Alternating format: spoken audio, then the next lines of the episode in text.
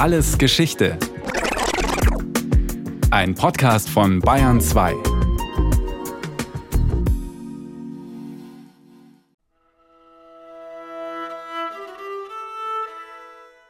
An einem schönen Septembertag im Jahre 1367 verlässt Hans seinen Heimatort, das schwäbische Dorf Graben. Es zieht ihn in die nahe Stadt Augsburg. Dort will er sein Glück als Weber versuchen. Das Handwerk hat er von seinen Eltern gelernt. Wie viele bäuerliche Familien sitzen sie abends nach der schweißtreibenden Arbeit auf dem Feld noch zusammen, um Stoffe oder Kleidung herzustellen. Es war ein hartes Leben im 14. Jahrhundert.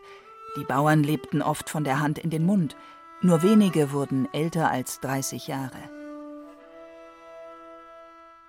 Das alles will Hans hinter sich lassen.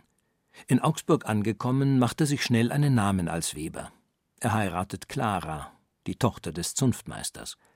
Dadurch erhält Hans das Bürgerrecht und Zugang zu den besseren Kreisen der Stadt. Und als Abgeordneter der Weberzunft geht er bald auch im Rathaus ein und aus. Man könnte sagen, Hans hat es geschafft. Aber das reicht ihm nicht. Die Geschichte des Kapitalismus. Wie er begann. Hans gründet ein Handelsgeschäft, kauft Garn, Wolle und Webstühle und lässt fortan Gesellen für sich weben. Er selbst will sich um Kundschaft kümmern. Und auch wenn so mancher Augsburger über dieses kühne Wagnis bedenklich den Kopf schütteln mochte, wie ein Zeitgenosse schreibt, trudeln bald schon die ersten großen Aufträge ein. Zunächst aus Ulm und Nürnberg, später auch aus Italien und Spanien. Es ist der Beginn einer großen Kaufmannsdynastie. Ihr Name Fugger. Fugger. Der Name steht heute noch für sagenhaften Reichtum. Doch die Geschichte der Fugger soll an dieser Stelle gar nicht erzählt werden, sondern die des Kapitalismus. Europa war lange Zeit Nachzügler in Sachen Kapitalismus. Das änderte sich erst im Spätmittelalter mit Menschen wie Hans. Da wurden Augsburg, Nürnberg und einige oberitalienische Städte zu den Zentren des neuen Wirtschaftssystems. Es war keine abrupte, sondern eine allmähliche Entwicklung, zunächst vor allem in den Städten. Noch bis ins 17. Jahrhundert war in Europa der sogenannte Feudalismus vorherrschend, eine hierarchische Gesellschaftsform bestehend aus drei Ständen Bauern, Klerus und Adel. In der Regel bauten die Bauern an, was der adlige Lehnsherr ihnen auftrug. Er bekam auch einen Teil der Ernte. Übrig blieb selten etwas. Und wenn, dann haben die Bauern es in der Nachbarschaft getauscht. Was sollten sie auch sonst damit machen? Ganz anders die Kaufleute in den Städten. Sie orientierten sich an dem, was auf Märkten nachgefragt wurde. Hans Fugger fängt in den 1370er Jahren an, mit Barchent zu handeln eine Art Baumwollflanell, mit dem sich gutes Geld verdienen lässt. Die Baumwolle stammt aus Ägypten. Hans kauft sie günstig in Venedig und lässt sie über die Alpen transportieren. In Augsburg wird die Baumwolle verarbeitet. Das fertige Produkt verkauft er europaweit auf Märkten und Messen. Einige Kaufleute nutzten zu dieser Zeit auch schon das Lohngefälle zwischen Stadt und Umland denn die bäuerlichen Heimarbeiter verdienten weniger als ein Weber in Augsburg oder Nürnberg. Es entwickelte sich etwas, das in der Wissenschaft Verlagssystem genannt wird. Baumwolle, Holz oder Stoff bekamen die Heimarbeiter von ihrem Verleger, einem Kaufmann. Der holte die fertigen Produkte anschließend auch wieder ab. Und so haben wir eine merkwürdige Mischung zwischen herkömmlicher Produktion im Familienbetrieb, Heimarbeit, Hausindustrie auf der einen Seite und sehr kapitalistische, auf große Märkte bezogene Formen des Vertriebs auf der anderen Seite. Der Historiker Jürgen Kocker. Er ist emeritierter Professor der Freien Universität Berlin. Ein gutes Beispiel dafür, wie der Kapitalismus in die Familien eindringt und sie verändert. Denn obwohl der Kapitalismus ein Wirtschaftssystem ist, so steht es jedenfalls im Lexikon, geht es doch um mehr als das. Es geht um das Leben an sich, um Familie, Politik, Unterhaltung und Kultur. Aber jetzt, wo wir es schon so oft erwähnt haben, wird es endlich mal Zeit zu klären, was überhaupt ein Wirtschaftssystem zu einem kapitalistischen System macht. Egal in welchem Jahrhundert. Kapitalismus, das soll bedeuten, dass die Hauptentscheidungen von selbstständigen, dezentralisiert arbeitenden Akteuren, primär Kaufleuten, getroffen wurden. Also Leuten wie Hans Fugger dass sie über Marktmechanismen miteinander und mit ihren Kunden und Lieferanten verkehrten, also dem Preismechanismus folgten. Was ist gerade in Mode? Welche Stoffe sind gefragt? Wo gibt es günstige Baumwolle? Und vor allem, wie viel Gewinn kann ich als Händler erzielen? Und drittens, dass sie Profit zu machen bestrebt waren und diesen nicht nur verbrauchten, sondern auch in ihre damals noch nicht sehr großen Unternehmen investierten, um langfristig eine Kapitalvermehrung durchzuführen. Langfristige Kapitalvermehrung. Auch das war neu im späten Mittelalter. Bis dahin hinterließen wohlhabende Menschen ihren Erben Häuser, Schmuck, Geld, manchmal auch einen Titel – aber die Kaufleute hatten nun ihr Geld in Unternehmen investiert, das die Familie nach ihrem Tod weiterführte. So konnte sich das Kapital über Generationen hinweg vermehren. Namhafte Handelshäuser und sagenhaft reiche Familiendynastien entstanden. Die Fugger und Welser in Süddeutschland, die Peruzzi, Bardi und später die Medici in Italien. Die Familien verfügten über so viel Kapital, dass sie große Summen gegen Zins verleihen konnten. Die Geschichte des Kapitalismus. Handelskrieger und Börsenfieber. Diese frühe Form des Finanzkapitalismus hat sich gerade in Europa entwickelt und offenbar sehr viel weniger in China und Arabien, wo es Kapitalismus eher schon länger gab als in Europa. Vor allem in Italien gab es zu dieser Zeit einige Finanzinnovationen. Deshalb ein kurzer Abstecher ins Florenz des 14. Jahrhunderts. Die Peruzzi waren durch den Handel mit Weizen ungeheuer reich geworden. Mit der Zeit handelten sie mit allem, was Rendite brachte. Geld zu verleihen war besonders lukrativ. Zu ihren Schuldnern zählten auch Fürsten, Könige und Päpste. Für Jürgen Kocker ist das mit ein Grund, warum es beim Kapitalismus in Europa eine dynamischere Entwicklung gab als anderswo.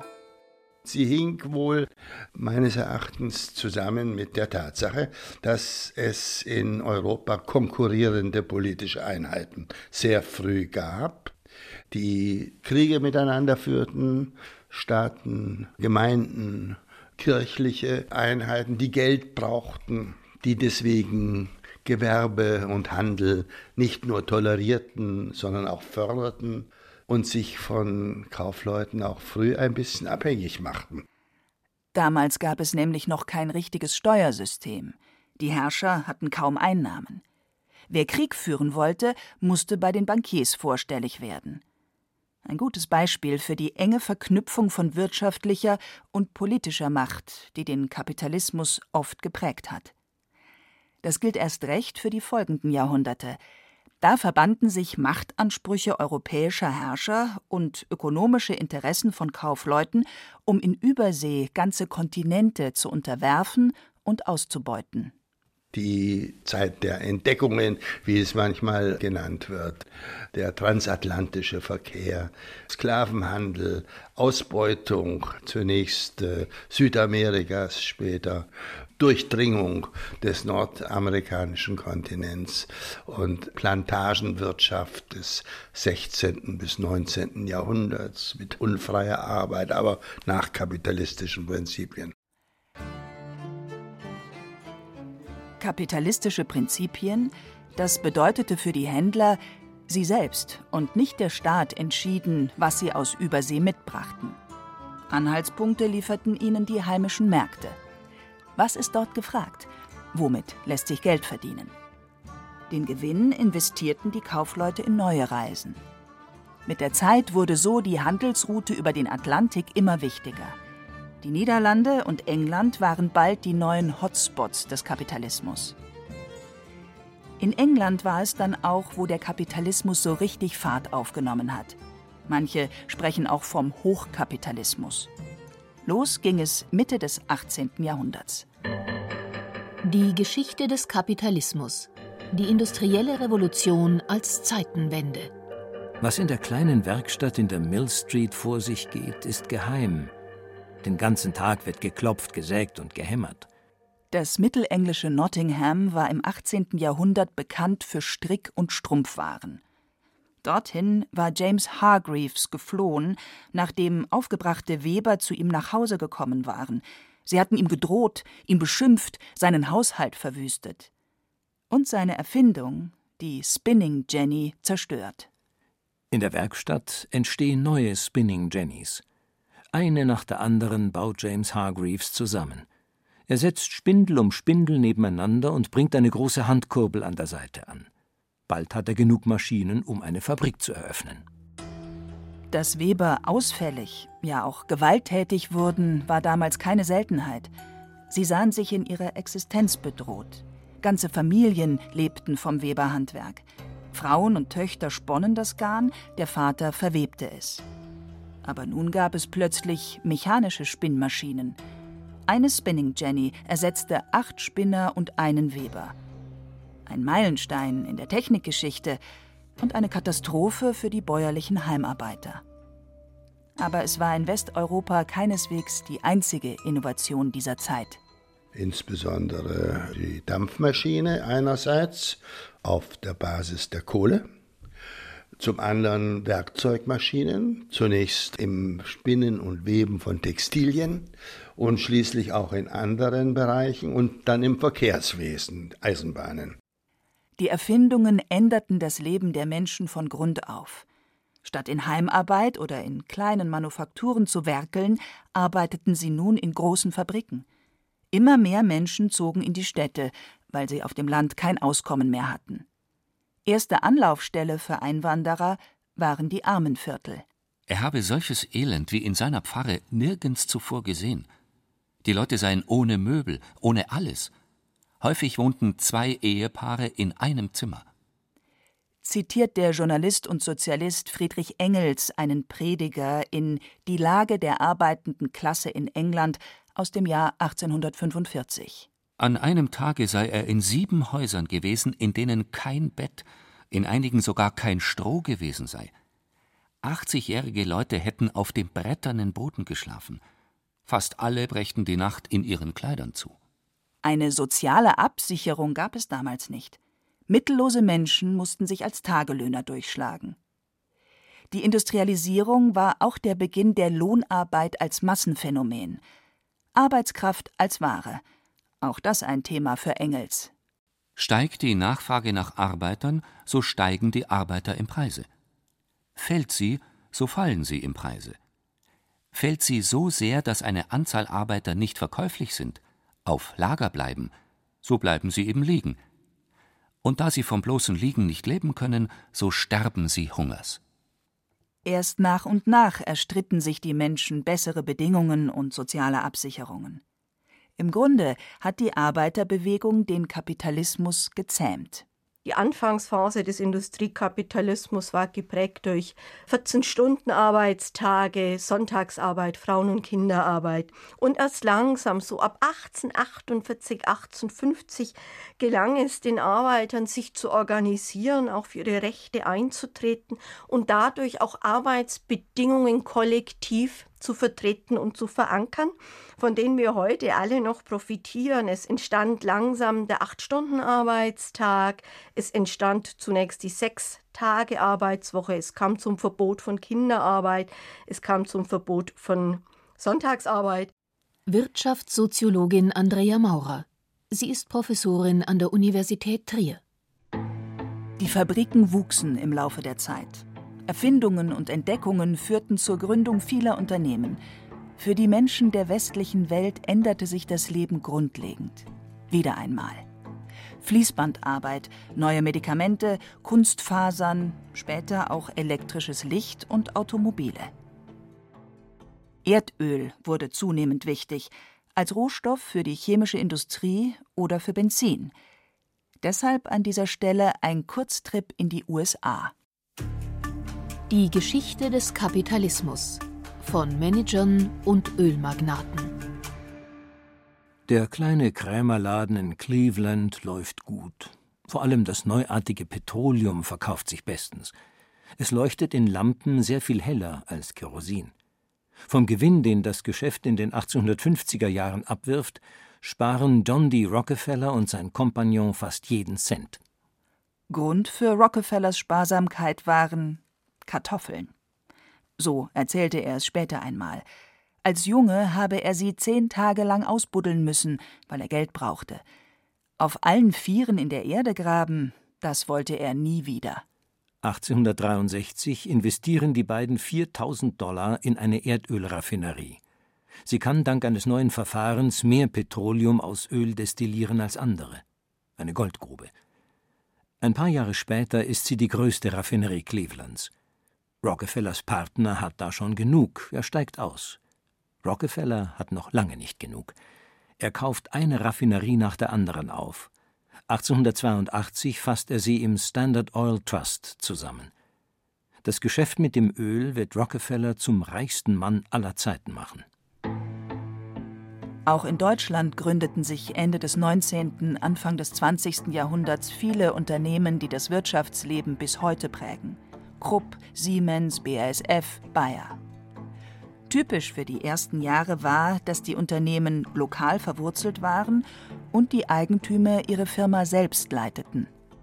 Das waren Leute, die gleichzeitig in ihrer Gemeinde aktiv eingebunden waren häufig auch sehr religiös waren und in ihren Kirchengemeinden eine Rolle spielten und manchmal auch in der städtischen Selbstverwaltung und in der Politik. Insoweit blieb ihr kapitalistisches Verhalten eingebunden, eingebettet in sozialen, kulturellen und politischen Verhältnissen und hat das manchmal gebremst und manchmal akzentuiert und Kapitalismus war nicht alles. Mit der Zeit wurden die Unternehmen immer größer. Einige hatten bald zigtausend Mitarbeiter auf mehreren Kontinenten. Die Firmen bauten nicht nur das eigene Geschäft aus, sondern kauften oft auch Zulieferer oder Abnehmerfirmen. Je länger diese Entwicklung dauert, je größer die Kapitalbedürfnisse werden, desto häufiger wird aber eine Trennung zwischen denjenigen, die das Unternehmen besitzen und denen, die es leiten. Und diese Angestelltenunternehmer, die werden auch Manager genannt. Angestellte Manager statt Eigentümer an der Firmenspitze. Schon ab der zweiten Hälfte des 19. Jahrhunderts setzte sich der Managerkapitalismus allmählich durch. In Deutschland entstand im Laufe der Zeit ein eng verflochtenes Netzwerk aus Banken, Versicherern und Industriekonzernen, das sich bis in die 1990er Jahre hielt. An der Spitze standen einige wenige Männer mit viel Macht und Einfluss. Die Geschichte des Kapitalismus. Die Investoren übernehmen. Ab den 1970er Jahren entwickelte sich der Managerkapitalismus allmählich zum Finanzmarktkapitalismus. Dort haben wir weiterhin Manager, aber auch auf der Seite der Eigentümer haben wir Manager. Vor allem Deregulierungen im Finanzsektor waren der Grund dafür, dass das Kapital und ihre Vertreter zunehmend an Einfluss gewannen, und zwar grenzüberschreitend. Firmen wurden zu globalen Unternehmen, deren Geldgeber überall in der Welt sitzen. Ohne deren Zustimmung geht heute vor allem in börsennotierten Konzernen nichts mehr. Stichwort Shareholder Value. Denn wenn die ihr Kapital abziehen, rauscht der Börsenwert in den Keller. Den Erfolg einer Firma mit vielen tausend Mitarbeitern reduziert das letztlich auf ein paar Zahlen. Aktienkurs, Dividende, Rendite. Diese Entwicklung hat eine neue Gruppe von Geldmanagern hervorgebracht, die Investoren. Deshalb ein kurzer Abstecher nach, ja, zu wem und wohin eigentlich? Schwierig, denn über die Geldmanager und den Ort des Kapitals weiß man erstaunlich wenig. Wenn man heutige Investoren sieht oder Leute, die in den Börsen arbeiten, so sieht man, dass sie viel abstrakter leben. Sie sind sehr viel eindeutiger nur Investoren oder Angestellte der entsprechenden Investitionsunternehmungen. Dabei handeln sie mit Unternehmensanteilen im Wert von Milliarden und mit hochkomplizierten Derivaten, mit denen sie auf alles Mögliche wetten. In Bruchteilen von Sekunden können Sie Wertpapiere kaufen und verkaufen. Der Hochfrequenzhandel macht's möglich. In der Finanzkrise von 2008 verschwanden von heute auf morgen an der Börse Milliardenwerte, und die wenigsten konnten verstehen, wohin eigentlich. Eine seltsam abstrakte Welt. Wie könnte es weitergehen? Nichts ist von Dauer im Kapitalismus. Vermutlich gibt es schon irgendwo den nächsten Rockefeller, der jeden Cent spart, um nie wieder nach Kartoffeln buddeln zu müssen. Oder einen James Hargreaves, der gerade eine neue Spinning Jenny zusammenbaut. Oder einen Hans Fugger, der sich aufmacht, um im Fernhandel mitzumischen. Der Kapitalismus belohnt oft Erfindergeist, Investitionen und Mut zum Risiko. Er hat vielen Menschen zum Wohlstand verholfen und ein angenehmes Leben ermöglicht. Aber er produziert auch viel Ungleichheit. Denn im Bestreben Einzelner, möglichst hohen Profit zu machen, bleiben zahlreiche Menschen auf der Strecke. Sie sind die Verlierer des Wettbewerbs. Der Konkurrenzkampf auf Märkten bringt nicht nur neue Produkte hervor, sondern führt oft auch zu Lohndrückerei und Ausbeutung von Schwächeren, wenn es keine Schutzmechanismen und Gesetze gibt. Daneben war der Kapitalismus immer schon verbunden mit Umweltzerstörung und der Ausbeutung von Rohstoffen. Je schneller sich die Welt wandelte, desto gravierender wurde es. Und davon sind alle betroffen, selbst diejenigen, die ansonsten vom Kapitalismus profitieren. Wie auch immer er sich weiterentwickelt, klar ist, er wird sich weiterentwickeln. Denn Stillstand, das ist nicht möglich im Kapitalismus.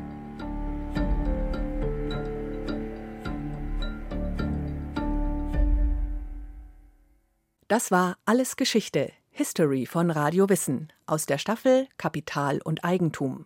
Diesmal mit der Folge Der Kapitalismus von Maike Broska. Gesprochen haben Hemmer Michel, Axel Wostri, Julia Fischer und Friedrich Schloffer.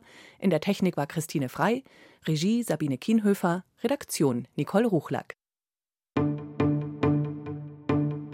Hallo, Christine Auerbach hier.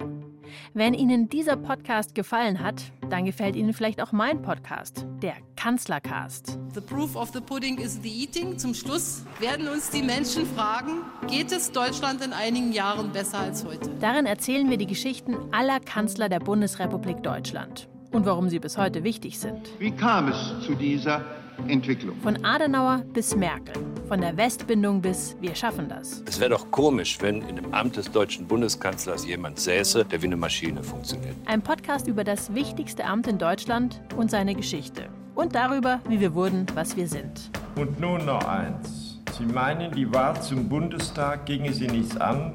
Sind Sie sich wirklich der Tragweite solcher Worte bewusst? Den Kanzlercast gibt es jetzt überall, wo es Podcasts gibt.